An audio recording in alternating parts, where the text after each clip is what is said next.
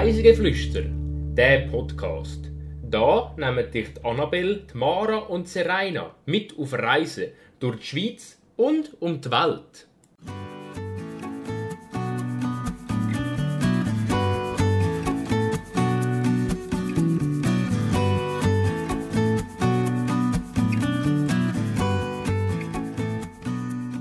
Eine Terrasse grenzt an die nächste und es hat unzählige Reben. Diese Woche entführen wir euch ins Davo. Herzlich willkommen zur 18. Folge von Reisegeflüster und heute reist mit mir Mara. Hallo Annabelle. Wir reisen heute wieder mal in die Westschweiz und in der 14. Folge bist du mit uns in, auf St. Gallen gegangen zum UNESCO Weltkulturerbe, nämlich die Stiftsbibliothek. Das Mal gehen wir in die Weinberge vom Lavo, das ist auch UNESCO Weltkulturerbe. Gehst du öfter an so UNESCO Weltkulturerbe Städte? Also ich würde behaupten, dass ich nicht, meistens weiß ich im Vorhinein nicht, dass es eine UNESCO Weltkulturerbstätte ist, sondern meistens besuche ich etwas, zum Beispiel die Berner Altstadt, und dann finde ich nachher raus, da ist UNESCO Weltkulturerbe. Und es ist auch meistens sehr schön dort, aber ich gehe nicht hin, weil ich weiß, es ist dort sehr schön und dann finde ich so wie, wenn ich dort bin, noch raus, dass es UNESCO-Weltkulturerbe ist. Aber ich habe jetzt noch nie äh, gedacht, oh, ich muss mal nachschauen, was UNESCO-Weltkulturerbe ist und dann gehe ich es anschauen. Okay, ja. Äh, geht mir ziemlich ähnlich, also ich würde mal sagen, irgendwie bei den Kreisviadukt, das kennt man als UNESCO-Weltkultur, aber dort war es vielleicht schon eher mal gewesen, dass man eben sagt, na komm, das sollte man vielleicht doch mal noch anschauen. Aber ja, jetzt auch bei der Berner Altstadt ist mir jetzt beim Recherchieren, was eigentlich alles Weltkulturerbe ist, ist mir aufgefallen, ah, Berner Altstadt.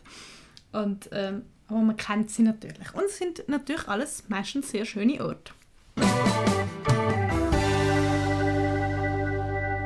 Die Wahrheit oder gelogen? Was ist es jetzt? Ich habe dir drei Behauptungen mitgebracht. Die erste ist, ich habe auf der Wanderung einen Sonnenbrand geholt. Die zweite ist, auf dem Hinweg haben wir den falschen Zug genommen und sind an unserer Station vorbeigefahren.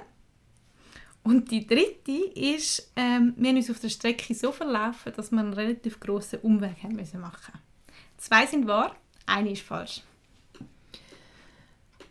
Theoretisch könnte alles richtig sein. Also, so wie ich die kenne, ist das mit dem Sonnenbrand gar nicht so unwahrscheinlich. Nachdem wir letztes Mal miteinander die Schiffstour gemacht haben, du gesagt hast, ein Sonnenbrand gehört irgendwie zum Ausflug dazu. Dann äh, ist es mir auch schon passiert, dass ich den falschen Zug genommen habe und zum Beispiel an meinem Dorf vorbeigefahren bin, weil er nicht in meinem Dorf gehalten hat. Also das kann einem durchaus auch passieren. Und ich bin beim Wandern auch schon mit jemandem unterwegs, gewesen, der die Karte so falsch gelesen hat, dass wir Oh in nein. zwei Stunden Umweg gemacht haben. Oh je! Also alles möglich, so theoretisch. Zwei sind richtig und eins ist falsch. Genau. Ich würde jetzt einfach mal sagen, ah, schwierig. Das erste, glaube ich, ist richtig. Du hast da einen Sonnenbrand geholt. Dann, äh, ah, weil, äh, eigentlich informiert man sich ja immer schon gut, welchen Zug man soll nehmen und mit dem SBB. Ah, ich weiß nicht. Aber man kann schon auch aus Versehen in den falschen einsteigen. Mm, gut, ich sage, da in der Mitte ist falsch, also da mit dem Zug und ihr seid den Umweg. Ah, was ist schon? Ah, Schwierig. schwierig. Haben ihr euch verlaufen oder haben ihr den falschen Zug genommen?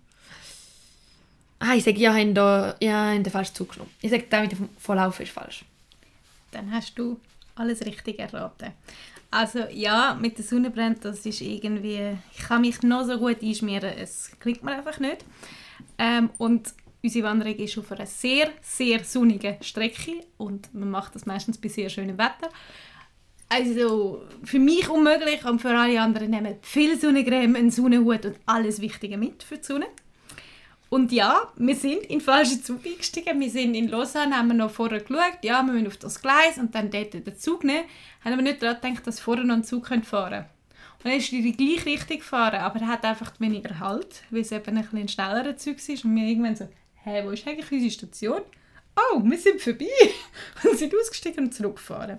Und das mit dem Verlaufen ist uns nicht passiert, aber es hat eine kleine Stelle, wo wir ein bisschen Schwierigkeiten hatten mit dem äh, Wegweiser, wo nicht ganz deutlich war, ob das unser Weg ist, wo wir uns hätten können verlaufen und wir haben uns eigentlich nicht verlaufen. Gut, da haben ja schon mal richtig gut gerötelt. He? Ja.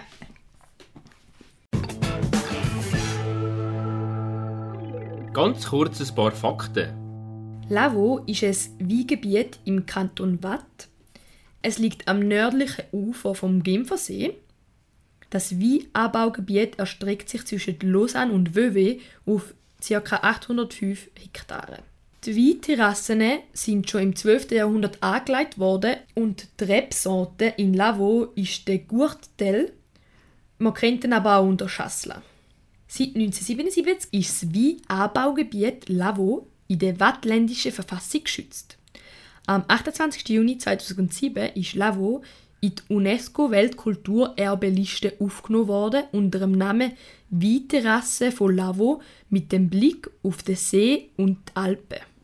Dann kommen wir jetzt zu meinem Reisebericht. Ähm, wir sind diesen Sommer im Lavaux und äh, haben eine Wanderung gemacht von Saint-Symphorien nach Lutry. Das Ganze ist etwa 11 Kilometer von der Distanz her. 11 Kilometer Leistungskilometer oder effektive Distanzkilometer? Was ist der genaue Unterschied? Also Distanz macht mir Sinn, aber Leistungskilometer? Also bei Leistungskilometer redet man davon, dass der Weg zwar kann zum Beispiel 11 Kilometer weit sein aber er zum Beispiel noch 700 Meter geht. Und pro 100 Meter, wo es raufgeht, redet man von einem Kilometer mehr Leistungskilometer. Das heisst, man hat dann schlussendlich in Leistungskilometer 18 Kilometer gemacht und nicht nur 11. Okay, ähm, ich weiß es nicht genau. Ich nehme jetzt einmal an, es ist die reine Distanz und man hat ständig ein bisschen Auf und Ab. Das müssen wir dann also noch dazu erzählen. Ähm, nach Saint-Saffarin kommt man meistens über Lausanne oder über das Wallis. Wir sind jetzt über Lausanne gekommen. Von Zürich aus braucht man so etwa zweieinhalb bis drei Stunden mit dem Zug. Unsere Wanderung hat ähm, angefangen am Bahnhof von Saint-Saffarin und der Bahnhof ist direkt am Genfersee. Wenn man dort ankommt, das ist ein Dörfli mit engen Gassen und den charakteristischen Winzerhäusern die ganze Gegend sieht so aus. Also jedes Dörfli hat eigentlich den Charme. Ähm, und man sticht zuerst äh, den Hügel drauf, mitten in die Weinberge hinein und bleibt dann eigentlich meistens auf dieser Höhe, obwohl eben der Weg ein bisschen auf, ein bisschen ab, ein bisschen auf geht. Wie sieht denn so ein traditionelles Winzerhäuschen aus? Also man kann sich eigentlich so ein die Häuschen aus dem aus den Berggebiet vorstellen. Es sind entweder so Holzhäuschen oder äh, Steinhäuser, so alte Gemüse. Ja, meistens sind es so ein bisschen solche Häuser.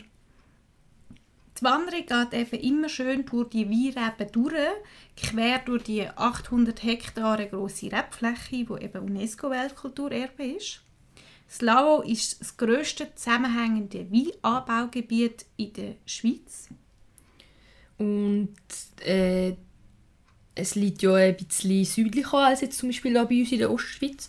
In der Ostschweiz weiss ich, dass sie oft Probleme haben mit den frostigen Tagen.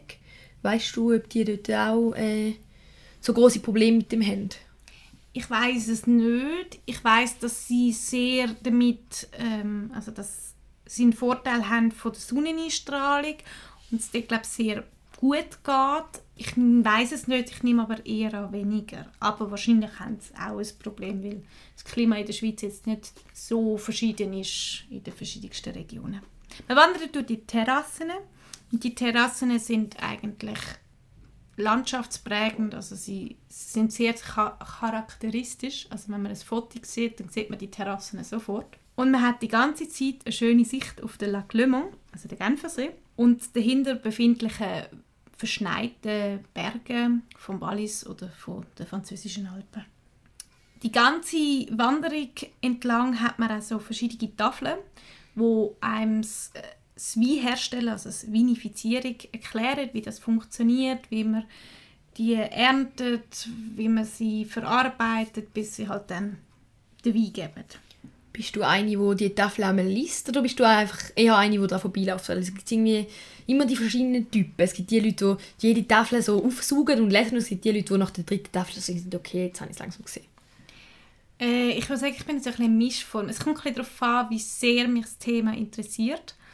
Ähm, ich muss jetzt sagen, beim Lavo habe ich nicht alle gelesen. Es ist man dann auch einfach, es hat viel auf diesen Tafeln gehabt für mich jetzt. Ich habe gerne ein paar Infos genommen und so einen kleinen Teil gelesen und das hat mir dann gelangt. Ähm, aber man könnte sich sicher mehr damit beschäftigen. Aber also, wir sind nicht gross daran vorbeigelaufen. Irgendwann fangen die Tafeln sich aber auch wiederholen. Oder habe ich das Gefühl gehabt, das habe ich schon mal gelesen.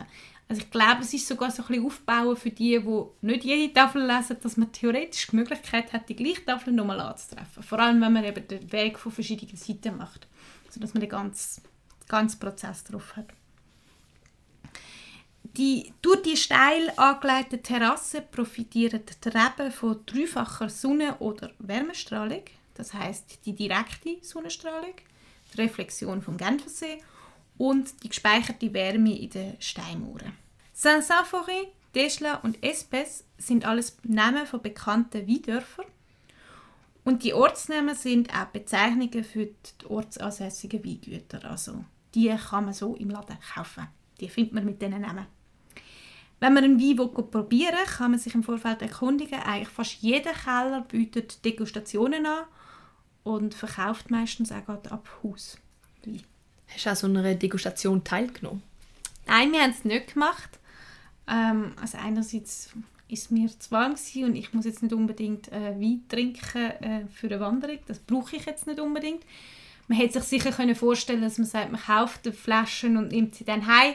Wir sind halt einfach noch ein bisschen zu früh gewesen. Es ist noch nicht geerntet worden und somit äh, hätten es halt noch gelagert, haben sicher gehabt, aber ähm, ja, der Frische nicht. Aber wir haben Leute angetroffen, glaube ich, flaschenweise gekauft haben und so mit Becherli gelaufen sind und ständig ein bisschen getrunken haben. Also es, man kann es wirklich, glaube zu jeder Zeit machen. Die ganze Wanderung verläuft um einen sehr gut ausgebauten Weg. Also ähm, es ist, glaube schon fast Heret oder mindestens ein sehr guter Boden. Ähm, es geht eben immer ein bisschen auf, ein bisschen runter, ein bisschen rauf. Es hat ein paar steile Hänge drin, die dann also wirklich anstrengend sind, aber ähm, mehrheitlich ist es eigentlich sehr gemütlich und eben auch gut machbar mit kleinen Kindern. Also wir haben auch viele Familien angetroffen. An dem Ende der Wanderung, wenn man es auf unsere Seite macht, also von Saint-Symphorien nach Lutry, ähm, kann man sich entscheiden, ob man dann am See entlang will, das letzte Stückchen laufen oder ob man dann eben wirklich nochmal den Hang geht und dann auch zu dem Kreuzung kommt, wo ein schwierig ist von der Erklärung, wo es durchgeht. Also dort dem Wanderschild folgen, wo Wanderweg drauf, steht, weil sonst steht immer schön die Wegbeschreibung. Und bei dem steht nur der und führt, wenn man so ein bisschen dort steht, hat man das Gefühl, jetzt machen wir einen riesen Umweg, aber es ist eigentlich nicht so, es ist wirklich der richtige Weg. Ähm, und wir sind eben dort genommen, haben den dort genommen und dann kommt man so ein bisschen gemütlich durch wieder auf das Lütri, wo dann der Endpunkt unserer Wanderung ist. Für die ganze Wanderung braucht man ca. 3 Stunden und 15 Minuten.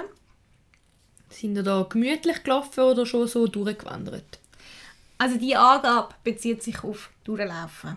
Wir sind gemütlich gelaufen, haben Pause gemacht, haben Fotos etc. Und somit haben wir viel länger gehabt. Aber man könnte es mit einem normalen Tempo könnte man sie 3 Stunden und 15 Minuten schaffen. Die Wanderung lohnt sich vor allem zwischen März und November, weil dann halt die Reben wachsen oder dann gegen Ende der Saison eben geerntet werden. Jetzt noch ganz einen kleinen Keimtipp. Auf der ganzen Wanderung hat es ganz viele kleine Sitzplätze, äh, wo man ein gemütliches Picknick machen kann. Die Plätze sind so kleine Pergolas, also so Holzkonstruktionen, die mit dem Blätterdach aus der Reben gemacht sind, wo man ein bisschen Schatten kann holen weil die ganze Strecke eben sehr sonnig ist und die Plätze sind so ein die einzigen kleinen Plätzchen, wo es halt schattig ist und man halt nicht einfach irgendwo her sitzen kann, weil es halt wirklich, es ist, dort wird geerntet, dort wird geschafft, dort wächst das Reben und dort innen sollst du ja nicht gehen und du sollst natürlich auch nichts von der Reben wegpflücken, das ist sehr wichtig. Aber die Plätzchen sind extra geschaffen für Touristen, haben meistens auch noch einen Grill und sie sind also sehr gut ausgebaut und bietet sehr viel. Weißt du, dies perfekte Picknickessen? Das ist noch schwierig. Ich würde sagen, es braucht eine gute Mischung. Also irgendwie ein bisschen Gemüse. Meistens so, man schneidet dann halt ja so die ein bisschen Rüebli oder frisches Rüebli. Ähm, keine Ahnung, ein bisschen Käse, meistens irgendwie noch ein bisschen Aufschnitt oder was auch immer. Was man halt im Kühlschrank hat und dann ähm, ein bisschen Brot dazu. Ja, ich würde sagen, so ein bisschen Ganz unkompliziertes Bergzwipf sozusagen. Genau, ganz unkompliziert. Das macht, meistens hat man ja einfach Hunger und muss irgendetwas essen, es muss aber nicht speziell sein. Wenn es speziell soll sein, dann sollte es ja meistens dann auch aus der Region sein und dann gehst du lieber mal ins Restaurant. Aber jetzt auf dieser Strecke, es hat Restaurants, wo man es glaube ich sehr gut essen kann, wenn es schon sehr guten Wein gibt. Aber ähm, ich finde, es lohnt sich eben wirklich, in die, wenn man mit in diesen Rebbergen kann, ein bisschen picknicken und darum lohnt es sich, das Picknick mitzunehmen.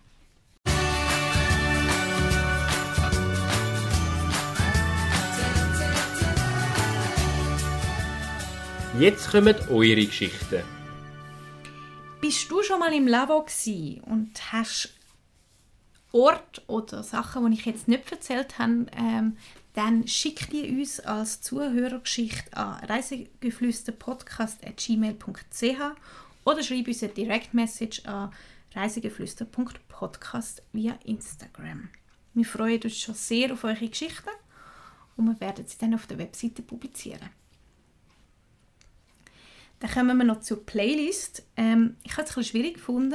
Ich kenne mich jetzt ehrlich gesagt in der Musik, bei den Musikern aus dem Wattland nicht so aus. Das habe ich schon mal in der letzten Folge erwähnt. Ich habe einen Rockmusiker aus Morsch gefunden. Das liegt am Genfersee. Ist aber nicht mehr im Wattland, ist schon im Kanton nebendran. Ich habe Out in the Sun von Patrick Mora gewählt, weil ich das Gefühl habe, schon rein vom Titel, es passt sehr gut zu der Wanderung. In der nächsten Folge reisen wir nach Chur mit der Serena und wenn ihr wieder mit uns wollt, aus dem Alltag flüchten freuen wir uns, auch, dass ihr nächste Woche wieder einschaltet und wünschen euch jetzt eine schöne Woche. Tschüss! Ciao miteinander!